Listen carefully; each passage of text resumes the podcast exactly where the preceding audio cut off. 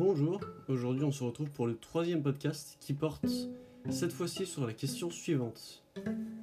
Comment une erreur lors de la phase de synthèse du cycle cellulaire peut dans certains cas être sans aucune conséquence et dans d'autres conduire à une maladie génétique qui se transmet de génération en génération? Nous allons tout d'abord nous intéresser aux différentes étapes du cycle cellulaire. Chaque cellule est constituée de 46 chromosomes différents répartis en 23 paires. Le cycle cellulaire a pour but de diviser une cellule dite mère en deux cellules filles qui seront génétiquement identiques à la cellule mère.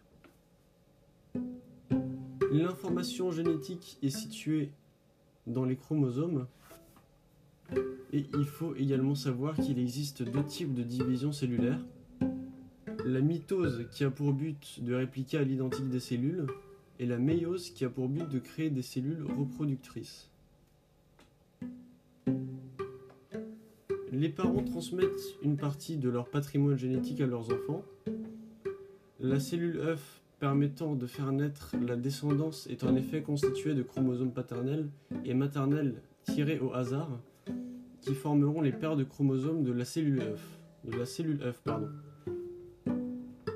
Pour faire simple, chacun des parents va donner un peu de sa personnalité ou de son physique à sa future descendance.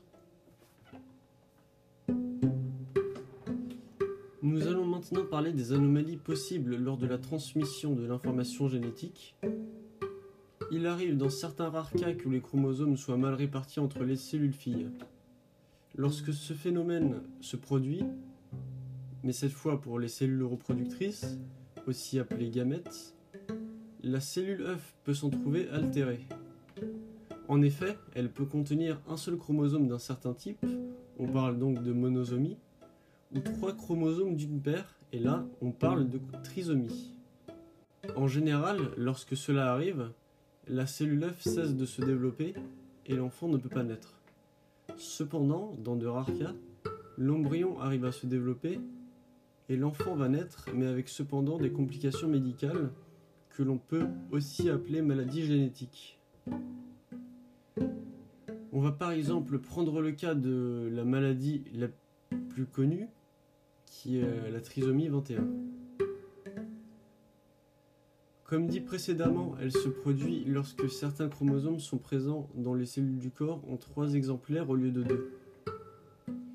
Les personnes qui, en sont atteintes sont caractérisées par un retard cognitif, des malformations congénitales et un QI extrêmement variable.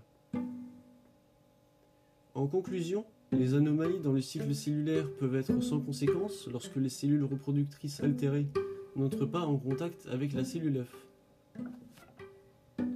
Dans le cas contraire, la cellule œuf est altérée et l'embryon va soit cesser de se développer, ou soit l'enfant va naître mais avec des complications médicales qu'il portera pour le restant de sa vie.